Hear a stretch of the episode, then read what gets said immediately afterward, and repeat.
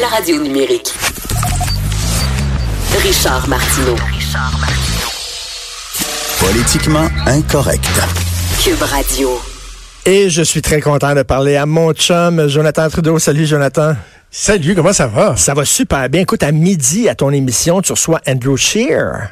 Oui, oui, oui. écoutez ça, c'est super intéressant parce que depuis l'éclatement le, du scandale SNC-Lavalin euh, qui plombe le gouvernement Trudeau, quoi, ça fait deux semaines, euh, Andrew Shear, bon, il s'est exprimé beaucoup, il a donné, euh, il a fait des points de presse, il a posé des questions, mais des entrevues en français, ça va être la première fois qu'on va l'entendre s'exprimer sur ça. Ça va être dans Trudeau le midi, dès midi, en ouverture de show.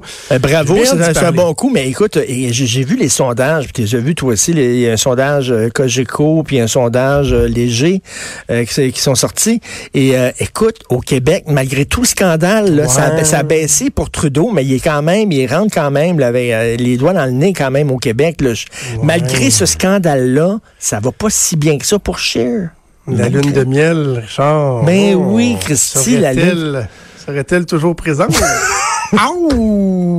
Ça, ça va te faire des... Euh, c'est quoi? Je pense hein? que c'est quand même assez...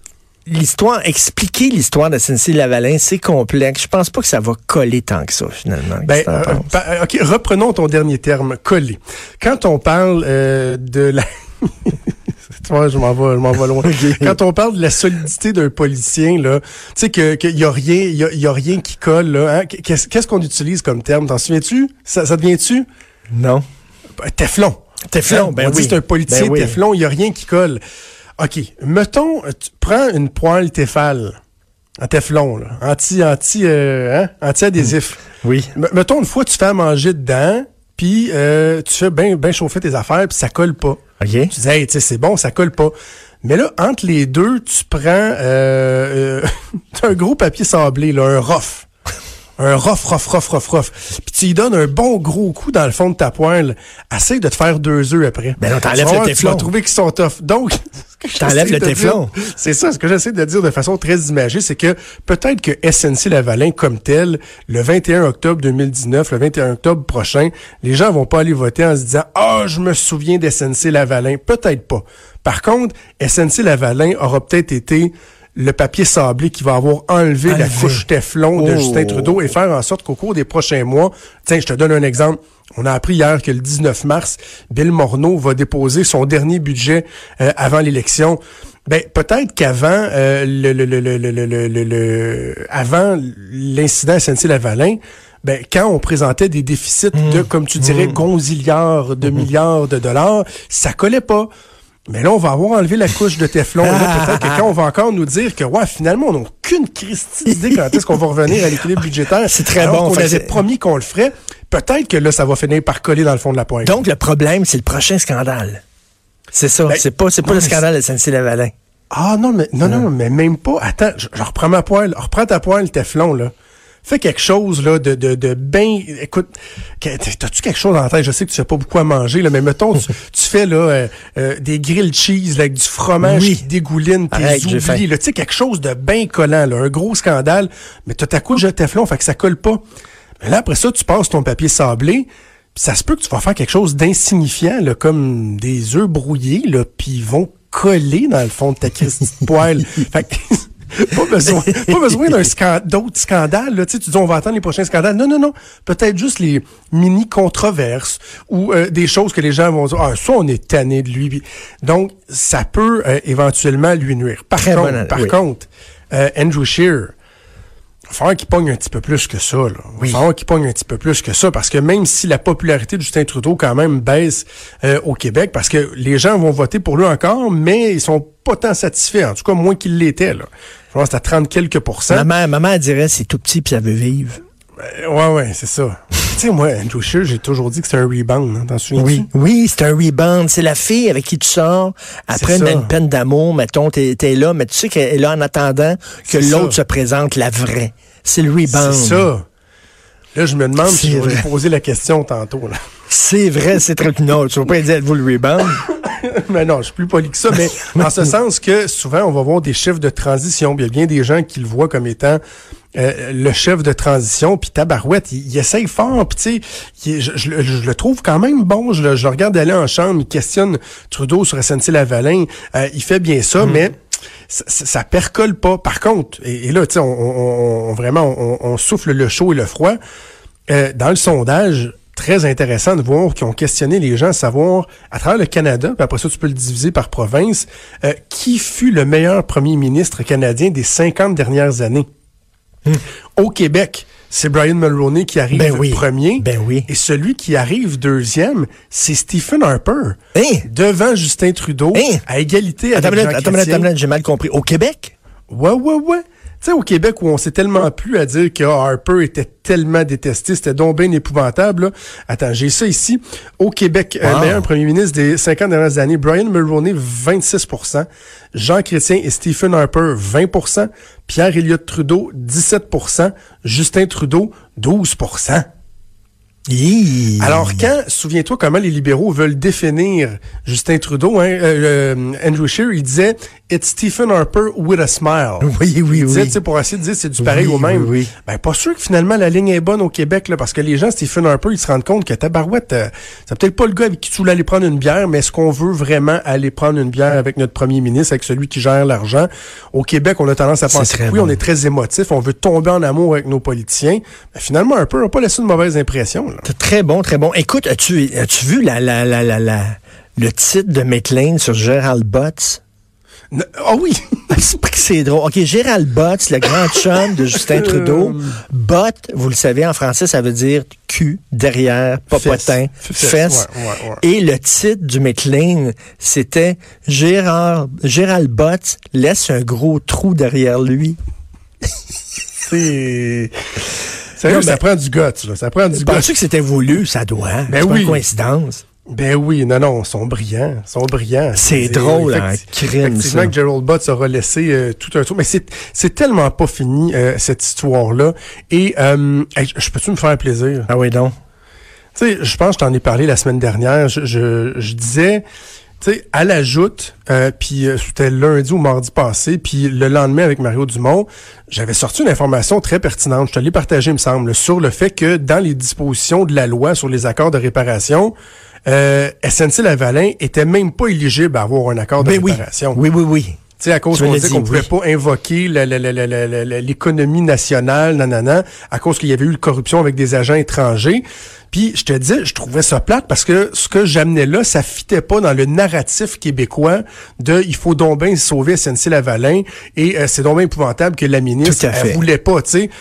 Et Ben, là, on a su que le DPCP, finalement, ne voulait même pas utiliser ça. Là, La- Ben, on, là, on a su dans les derniers jours que le DPCP euh, euh, avait, avait, dit- avait déjà dit non à SNC-Lavalin, sauf que le Globe and Mail, ce matin, a réussi à obtenir des sources qui étaient à l'intérieur du Conseil des ministres avant hier, quand Jody Wilson-Raybould, de façon très, très bizarre, là, est retourné euh, parler avec ses collègues Ah ouais. du Conseil des ministres. Weird, ça. Et là, ce que ces sources-là ont rapporté, c'est que Mme Wilson-Raybould aurait raconté qu'elle avait eu des pressions indues et qu'elle jugeait que c'était inacceptable et que de toute façon, elle considérait que SNC-Lavalin ne pouvait pas obtenir un accord de réparation en vertu des dispositions de la loi qui Oh! disaient qu'on ne pouvait pas invoquer l'économie, la sécurité de l'économie. Ce que tu avais sorti. Et ah, écoute, alors message à mon ami Tom Mulcair avec qui je me suis pogné hier à la joute qui disait que c'était totalement, totalement faux et farfelu ce que je disais.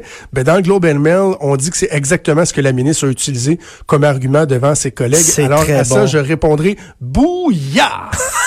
Hey, c'est- ça faisait-tu un, un deal, ça? C'est-à-dire, tu, tu sens que de dehors, Gérald Butts, puis je vais revenir? C'est ça Ben, ça a eu, ressemble hein? un peu à ça. Ça ressemble un peu à ça. Mais le problème, c'est que là, la ministre, elle continue à dire, il y a comme une pseudo-réconciliation avec ses collègues du Conseil des ministres hier, euh, et du caucus des députés. Et, et- et en même temps, lorsqu'il vient le temps de voter pour la motion du NPD pour la tenue d'une enquête publique, elle s'abstient de voter. Et dans un fait plutôt rarissime, se lève, prend la parole et dit, ben, je peux pas voter parce que la motion me concerne dans le fond, mais je veux juste vous dire que j'ai tellement hâte de pouvoir dire ma propre vérité. Que c'est Oui. là, on apprend dans le. Globe and Mail qu'elle a dit à ses collègues, oui, effectivement, j'ai eu des pressions et c'était inacceptable. Euh, non, non, il a pas fini, là, Justin Trudeau. Il c'est a weird. vraiment Écoute, pas fini. Tu viens me parler des médecins. Je veux, écoute, j'ai pas eu le temps de parler de ça, puis je te le dis, là, j'écrirai pas un texte dans le journal avec ça, je ferai pas un éditorial de 15 minutes, mais je veux, je veux euh, bouncer une idée avec toi. Euh, dire ce que tu en penses. Parce que, tu sais, toi, tu parles souvent des doubles standards, mm. euh, avec raison. Souvent, il y a des fois, je trouve que tu tires un petit peu, mais on a le droit de pas être d'accord. Mais les doubles standards, comment on va traiter une nouvelle selon, je sais pas, moi, si c'est un homme versus une femme, euh, bon, les communautés religieuses, etc. Cette semaine, une nouvelle qui a retenu beaucoup l'attention, c'est euh, l'intention du gouvernement de donner plus de pouvoir aux IPS, aux infirmières euh, praticiennes spécialisées, euh, leur permettre de donner des diagnostics. J'ai l'impression que tout le monde est d'accord avec ça. Hier, je me suis entretenu avec le, docteur Simon-Pierre Landry qui disait oui, mais il faut bien l'encadrer, c'est normal, il faut bien l'encadrer et mm. tout. Bon.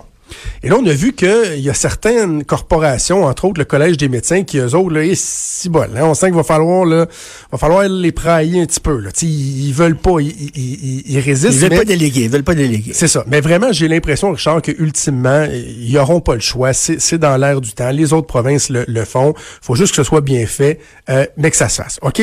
Une fois que je t'ai dit ça, le traitement qu'on réserve aux médecins au Québec, tu le sais, puis je le répète tout le temps, ma blonde est médecin, mmh. donc oui, j'ai un billet.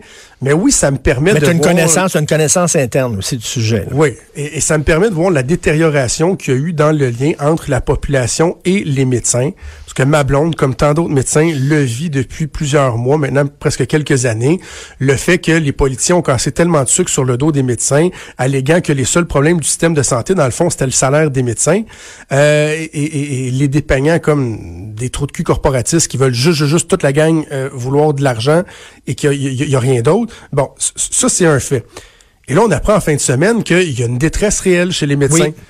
Très bon papier du journal où on apprend que le taux de suicide chez les médecins est très important, c'est tabou, il est beaucoup plus important que dans le reste de la population. Il y a une certaine détresse et quand on questionne des gens, ben il y a un des aspects qui revient, c'est pas unique, mais il y a cette détérioration là du lien qu'il y a eu avec les médecins. Or, j'arrive à mon double standard.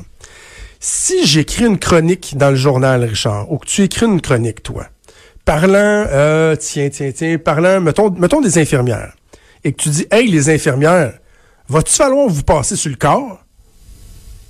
Si tu publies euh, une chronique sur euh, les Autochtones, tu dis, hey, les Autochtones, va-tu falloir vous passer sur le corps?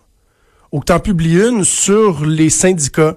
Tu dis, les syndicats, vas-tu faire vous passer sur le corps? Tu ferais jamais ça parce que le monde dirait tabarouette. Ben c'est quasiment, une menace. C'est quasiment, on parle quasiment de violence verbale. Mais, mais, mais, tu dis qu'avec les médecins, avec les médecins, c'est possible. Ben, Ariane Kroll, hier, dans la presse, le titre de sa chronique qui a été là, très populaire, très partagé, s'appelait Vas-tu falloir vous passer sur le corps, docteur?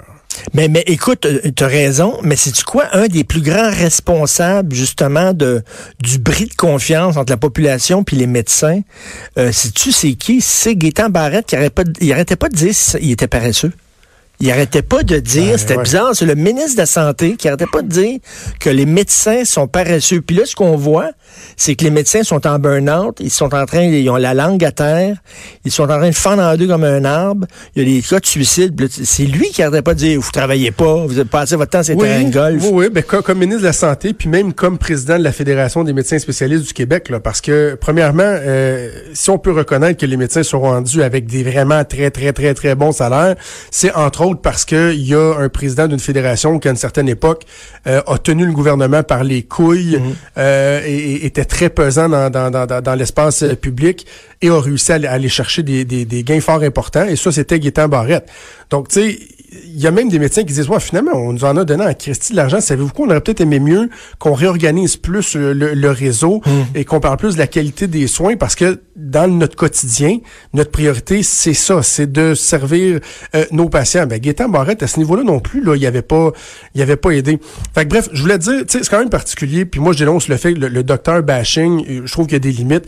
Et de voir qu'une une éditorialiste de la presse, euh, dans un titre de chronique, dit, est-ce qu'il va falloir vous passer sur le corps, les docteurs, et qu'on prend ça comme si de rien n'était, comme un titre comme un autre, alors que si ça visait d'autres personnes, d'autres corps de métier, mon Dieu qu'on n'aurait pas accepté. Mais, mais tu le dis, on espère que les médecins, quand même, là, vont pouvoir déléguer certains pouvoirs. Ça va arriver. vont, vont, vont l'accepter, vont l'accepter. Il faut que ça soit encadré parce qu'une infirmière, c'est pas un médecin. C'est pas la même étude. C'est pas le même. juste bien le faire. Il faut, faut, bien le faire pour que ce soit encore. Écoute, je t'écoute à midi avec Andrew Shear, ça va être super bon. Passe un excellent week-end. Toi aussi, mon ami, à bientôt. Puis c'est tout tout le temps qu'il nous reste. Je n'ai pas vu le temps passer. Alors, c'est